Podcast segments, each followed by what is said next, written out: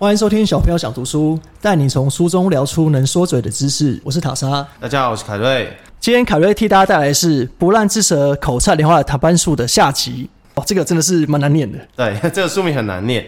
来，我想，呃，我们今天透过书里面提到的一些事情，来替大家讲一些实战。实战你会用到，你在职场上会用到。首先，我们先具体的定义一件事情。塔莎，你怕不怕谈判？其实听完上集之后，我才发现我以前的根本不叫谈判了。所以这种程度上我是不怕，因为我去我就是反正他叫什么我都说好。那其实，在场的时候气氛是很好的，所以我不太怕。我怕的是回去看到老板的那个瞬间。哦，因为我知道今天很多人在职场上未必经历过谈判，因为他们心中的谈判把它误解成其实是抬杠。对，我觉得比较像是去那边跟他讲，老板跟我讲什么，可是没有什么往来的过程。对。那不叫谈判，其实谈判就是分两大类。第一种叫做瞧事情、敲代记啊，那通常就是带一百多人去社会事啊，对 对，小为书。第二种就谈价格，这两种就是谈判。大家正常人听到谈判两个字都会心生恐惧，所以这一本书有补充一些需要大家思考的地方，让大家学习到一些事情。为什么大家会害怕谈判？其实有一件事情你漏了做。因为你在没做这件事情之前，你就想谈判一定是坏事，瞧事情跟瞧价格都是坏事，所以人就会拒抗、抵抗、害怕，这是很正常的。就我觉得害怕主要是不知道怎么做了。就你碰到不熟悉的事情，第一个就是怕嘛，因为不知道怎么做，不熟悉。而且你会觉得你的直觉会觉得，反正等下坐下来，对方一定口出恶言，不然就是很凶，不然就是很霸道。因为只要赋予“谈判”两个字在脑海里面，人就会怕，会觉得好像对方是你的对手，对，所以会觉得他今天要怎么样欺负我，对，会不是来跟你打球的，他是来跟你打架的，对，他在打你的，你就是那颗球，对，所以这个笔者他就讲到一个观念，就是人们漏做了一件事情，就是你都没有先理解你的谈判对手的性格特性，这一点很多人可能会不理解。来，塔莎，你想一件事情。你有可能去一间公司，你才第一次去，就说我是来谈价格，给我零蛋诶出来，有人会这样吗？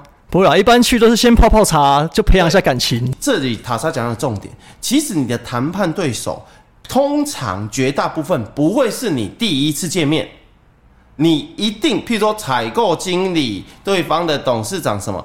不可能一见面，哎，你好，我我姓塔，名沙，哎，来，我今天要跟你讲，我要涨价，不会这样嘛？不太可能这样，所以基本上你一定见过你的谈判对手数次之后才会谈判，就算没有真的见面，也可能 email 电话就往来很久了啦。对对，或者是双方基本上都已经先理解这件事情，才会进入谈判的环节。所以这一本书里面讲一个很重要的重点就是。基本上就是分两大类。你在还没跟他谈判之前，请你先定义两大类，就是对方到底是善类还是败类啊？不对，还是恶类。可是这个有点难呢，因为我大部分碰到了，就即使他是败类，他也不会让你知道，他会先啊，先跟你培养感情，先假装是你朋友，然后这时候才来杀你。所以我替这个笔者补充一个我实物经验，基本上哈，人家讲相由心生。这个相包含他的长相，还有他讲话的样式，基本上你大概可以感觉出来他的文化水平。其实这个真的绝大部分是可以感受出来，所以基本上一定有一种人是文质彬彬，讲话很喜欢讲道理的，这种通常是善类。可我必须说，我认识蛮多斯文败类。好，可能跟工作无关啦，就是平常这些人看起来文质彬彬，可私下做事跟外表会差很多。那个叫做白天一个样，晚上另外一个样。对啊，对，可能因为我都看到晚上，所以我就这样觉得。可谈判上可能不是这样。你想想看哦，谈判一上谈判桌，或者是我们在开会正式的时候，很少人会显露他晚上那一套。所以我们要判断的善类跟恶类，只是判断他在职场上的样子，并不是判断他真正的人的心。而是他商场上的样子。那通常二类的话，就是很喜欢硬凹、无理取闹，或者讲话很大声来压住、震慑住对方。你只要先区分这两项就行。我很怕碰到这种对有些那种传承的老板，他可能比较习惯这样的方式跟人家谈话，我会觉得我不知道怎么跟他沟通。，譬如说讲话比较霸道的二类，可能是啊，我不会听你讲这啦，哈好啊，免免讲啊，免讲啊，你出去，你出去，很多人就被震慑住嘛。有这种我碰过，对对对，就是会觉得说，可是我今天老板派我来，我不能这样就走啊。对所以我变得我真不知道怎么谈下去。没错。而这个的相反就是啊，你讲的这个涨价理由不合理，他比你还勤奋。根据国际 AAA 组织它的资料显示说，这个东西的原料成本跟生产结构基本上怎么算出来都不会是你这个价格。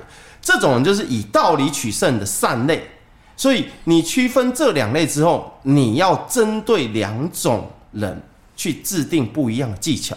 我再说一次哦，你在真正谈判之前，理论上你真的应该已经要知道他是哪一类了。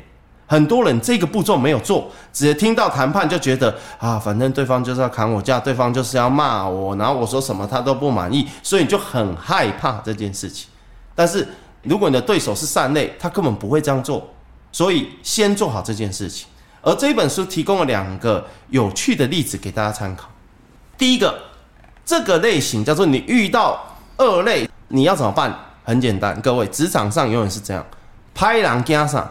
拍人绝对惊比国家怕的人，从来不会有坏人怕好人这个。不然你去看连续剧跟电影，哪一次坏人怕过好人的？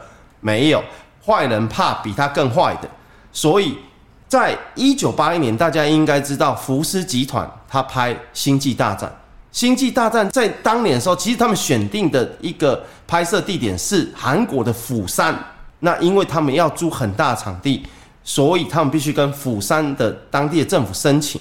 而釜山当局看到是美国福斯集团，他就觉得啊，这个肥猫来了，大削他一笔。《星际大战》票房这么多，我怎么可能便宜租他呢？他竟然釜山政府开价三千万美元的场地租，三千万美元哦，对这个太夸张了吧？三千万美元。他想说，哦，你这票房不是听说都好几亿啊？我给你拿三千对，万，没差这没差那一点点三千万没差那一点。可是啊，当时福斯集团它是拍摄成本是一亿多，还没算这三千万。一亿多要包含场地租赁费。哦，那三千万就占了三成，对这怎么拍这怎么拍得下去？对，是可是你看这种叫做二类，就是他反正他就是乱凹，他就是用票房去算，哦反正就乱喊价对，乱喊价。那结果呢？当时谈判一直谈不拢，结果好巧不巧，当时有一个拍摄福斯集团要拍摄的干部，刚好身体不适去住院，他住了一个礼拜。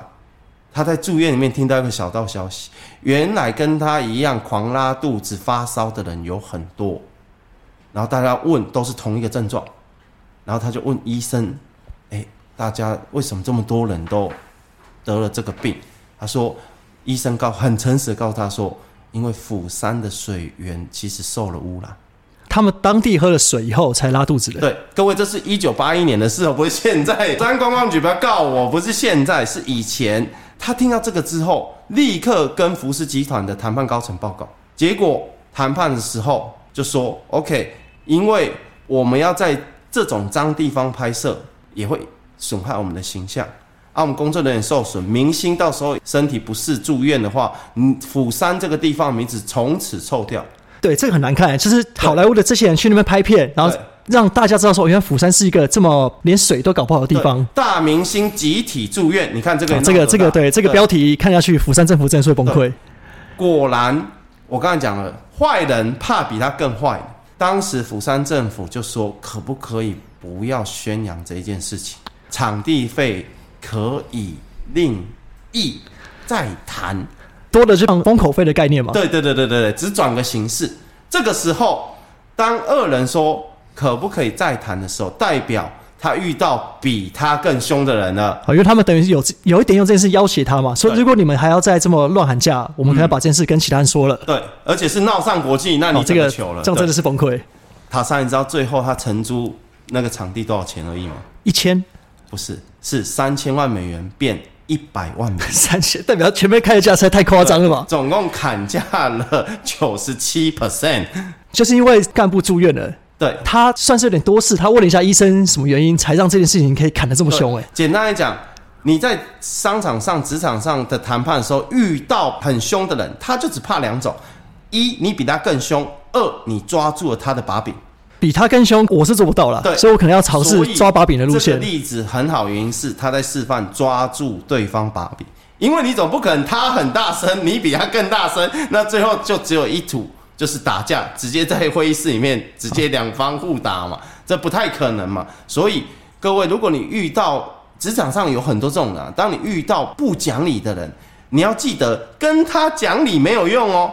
你要试图去抓住他的把柄，我 我不是说凡事你都要像这样去抓住他家人的把柄什么之类，而是你要记得，每个人一定都有弱点，你要仔细的去观察，仔细的去查询，看有没有机会在这个项目扳倒他。因为你在跟他讲再多的道理，都是浪费时间，请记得这个。就像碰到这种比较不讲理的谈判对象，可能要尝试说从他的缺点开始下手嘛。对他一定会有害怕的事情，比如说啊，你这样每天乱喊价啊，很多人不是很怕，比如说采购经理不让老板来开会，因为他压榨你嘛，但他老板根本不知道他的部下在压榨别人嘛，对，所以一定会有弱点。那我们有跟这个相反的，就是如果你遇到讲道理的人，比较善类的人，那你又该怎么办呢？很多时候、我告诉你，大部分的人啊，遇到啊，我今天要涨价二十万，对方那种讲道理讲的比你更猛的，你的成本结构算一算，根本只应该涨六万，你为什么涨二十万？很多人就呃呃呃，就就输了，在那个时候就输了，完了，我换我输了，对不起，我不应该涨二十万，心里面很想跟他道歉，有没有？但是公司赋予你涨二十万任务，你完全没有达到，你要跟对方道歉，所以其实你在讲道理的时候，遇到善类的时候，要么就是你在理论跟实际上面能战胜他，不然就选另外一条路走。那一条路是书中也提到很好案例。我想，呃，可能三十岁左右的人应该都有听过一个格斗联盟，叫做日本的 K One，就是打格斗技的。你有听过这个的话，我告诉你，很多人不知道它当时的发源是什么样的故事。它的发源是，其实在九零年代 K One 刚出来的时候就开始热门，因为它带来一种不一样的表演风格。但是在 K One 的旁边，其实最大的叫 IKF 搏击联盟，这个很少人听过，因为它现在基本上已经是，但是一开始 IKF 其实是世界最多选手的联盟，而 K One 是截取了 IKF 的经验，把它发扬光大而已。而当 K One 红的时候，那 IKF 就不爽了。为什么？因为他很多选手都跑去 K One 打比赛，K One 的奖金比较高，因为观众比较多。哎，K One 是比较晚出来嘛 K One 比较晚哦出来，IKF 先红了以后，K One 才出来对，啊。OK，把把他的那个格斗的表演形式变化，所以那时候很快就火红。在九零年代的时候，那时候我住日本，K One 真的很红。那时候日本有一个很帅的人叫 Masado，就是他现在磨砂斗。如果有时候你们看综艺节目，你会看到这一个人，他当时是 K One 的世界王者。那时候真的很多世界各地什么巴西、英国什么都会来日本打 K One，而这个时候 IKF 就跟 K One 说不行，我们要谈判，你这样不行，我的选手都跑去你那边打，这怎么行呢？但是 K One 他现在占上风啊，我的观众多啊，我的流量高啊，我为什么要让你呢？IKF 他派了一个很厉害的谈判人去跟 K One 谈，因为一开始他们是谈票房收成啊，你要分我多少啊啊，选手本来就是我的啊，你要给我一点利润什么之类，完全行不通，因为 K One 占上风嘛。啊，这个选手是我们的啊，你要分钱给我，为什么？啊，对，就是会觉得一般谈判方式是这样嘛。对，可是他们可以理解 K One 完全不接受啊，他们什么都占上风，为什么要听你的？没错，所以这跟我刚才讲的那案例一样，很多人就会在这个时刻，呃，好好吧，那对不起，我认输啊、呃，这样你就辜负了你老板派你来谈判的这件事情了。后来第二轮的时候，他们派出一个很厉害的谈判高手，他一去就说，我们的选手虽然比较多，但是我跟你讲，的确你们现在拥有超大量的观众，超高的票房，那我们 IKF 联盟不要票房分论了，零。那零，你看是是大家出现惊叹？对，就、那那来你是在谈对，那你来干嘛？对，那你来干嘛？对吧？你看这个人多聪明，他说零，他说，可是我们希望有一天，如果 K One 能够要上世界的话，电视的转播收入跟选手代言的收入，我们分四十趴。现在我们一毛钱都不要。塔莎，你你一九九零年应该还是个小孩吧？那时候我可能还没出生。我问你哦，一九九八年，你有像现在一样拿着手机整天看着电脑吗？一九九八那时候连电脑都很少在用嘛。对，你有想过一件事情吗？这一个人示范了一个很聪明的谈判方式，叫做他研究了未来的趋势，他某个程度下注赌未来，就是未来网络直播、电视直播，还有各种选手代言将会蔚为风潮。他在一九九零年的时候就已经对看到未来，这个很了不起了。你知道吗？到 二零一零年的时候，变成 K One 反过来跟他谈，诶，当时我们答应你这个合约是否可以修改？哦，因为他知道这些被抽太多了，因为抽太多因，为现在的世代代言跟网络上的这些转播是算收入主要来源超绝过现场票房。对绝对超过实体票房啊。对，那我们就想，这个谈判高手为什么可以这么厉害？因为很简单，他就像我们在做投资一样，他有看到未来电视转播节目的这个 K 个图，或者是未来的一个趋势图，电视直播、网络直播，还有网络人口的增长数，所以他看到了这个东西之后，他把它运用在谈判桌上。这个方法叫什么？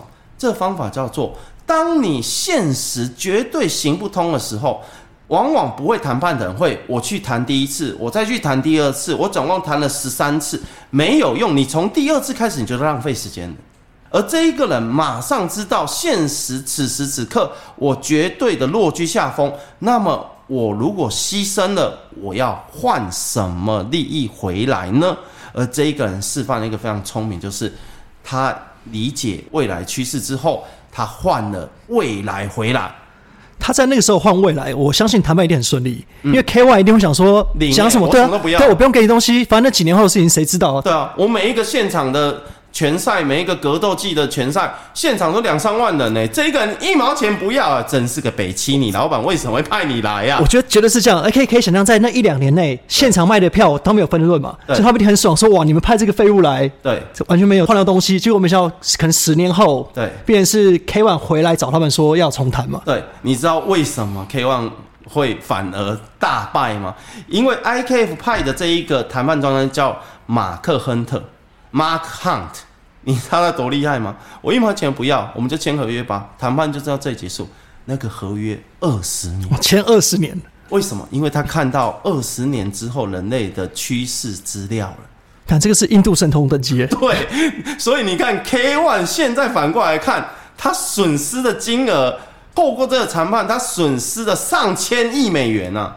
就是因为这个人想到了这件事情，对，所以这个故事告诉我们，当我们前面明明就是一道墙，很多人在浪费时间在啊，不然我慢慢的凿墙，看能不能把它凿穿。不是聪明的人是在墙的前面好好站着，冷静思考，会不会右边有路，左边有路？对我就是那种看到墙就是想办法爬过去的人，对然，后爬不过去，旁边有个小门，没人发现，没人发现，然后其实你钻过去就好。对他就是发现的人，对，所以你说他有没有准备呢？他准备的非常充分，才去谈判。我觉得这个很有道理，因为像你在谈判的时候，其实你要去谈什么啊，我要分润多少条件，其实他们也知道你在想什么了，对所以他们也知道怎么反驳了。对可你突然来一个说这些我都不要，我要谈未来的网络分润，他们就想说这个给你没差，我们哪来的网络？我们我们根本不在乎啊。。九零年代大家还在用那种很大台的电脑荧幕，而且家里那时候可能连电脑都没有，对，然后想到这个人真是笨，实际上他才是做最多准备的人。可我觉得他算是很有自信，因为他在当初那个年代敢讲出这种话，要说服自己的伙伴，其实应该很辛苦吧？对，因为只有他看到这么远啊，他的伙伴一定没有看到。所以这个例子也是一样啊。马克亨特也是一个员工哦。你觉得他签这份合约，他老板没有答应啊，他老板一定答应了。那为什么他老板答应呢？一定是马克亨特用了资料说服他老板嘛，在谈判前嘛。所以各位你在职场上不要一直觉得你老板都否决你的提议，或者是不赞成你，是因为其实你没有做足足够的准备去说服你老板，那也。更代表你在谈判之前根本没有做出准备。所以不要惧怕谈判。这一集分享这两个案例给大家，就是你不要惧怕谈判，你遇到善跟恶，你该怎么样对应？先区别，然后再各个击破，去针对这两个不一样的对手去各个击破。那么你在谈判的时候就会相对的比较游刃有余。以我来讲，我例子啊，就是我觉得我会怕，就是因为我准备不足。对，因为我不知道会碰到什么样的情况，因为其实未知就恐惧嘛。对，所以当像这两个人，他们准备了这么多，他们其实心中一定很有自信。对，他们知道自己是准备充足才来。没错，对方连回嘴机会没有。今天我代表我们公司正式跟贵公司告知，那所有的利润我们都不要了。你你觉得对面讲得出任何一句话来，我是不是都得笑？对，对面一定会觉得这个是自己人跑来的吧？对，所以这才是真正高手中的高手。这一幕我想象，如果是拍成电影，这个是一个很帅的场景呢。对，因为现场那个影片大概沉默一分钟，然后可能他们心里在偷笑，会觉得来一个白痴。对，来一个白痴，这个是这公司要倒才派这种人来。对，所以其实凡事一定有路可以走，只要你用心的去寻找，我觉得这是谈判。非常有趣的一件事情。今天时间关系，凯威分享就到这边。那如果对于谈判想要更多的问题想问，因为凯威这本书它很多内容可能还没提到，如果有兴趣可以留下五星评论，我们再请凯威来回复。好，那再请多支持我们的节目喽。谢谢大家，我是塔莎，谢谢大家，今天到这边，拜拜，拜拜。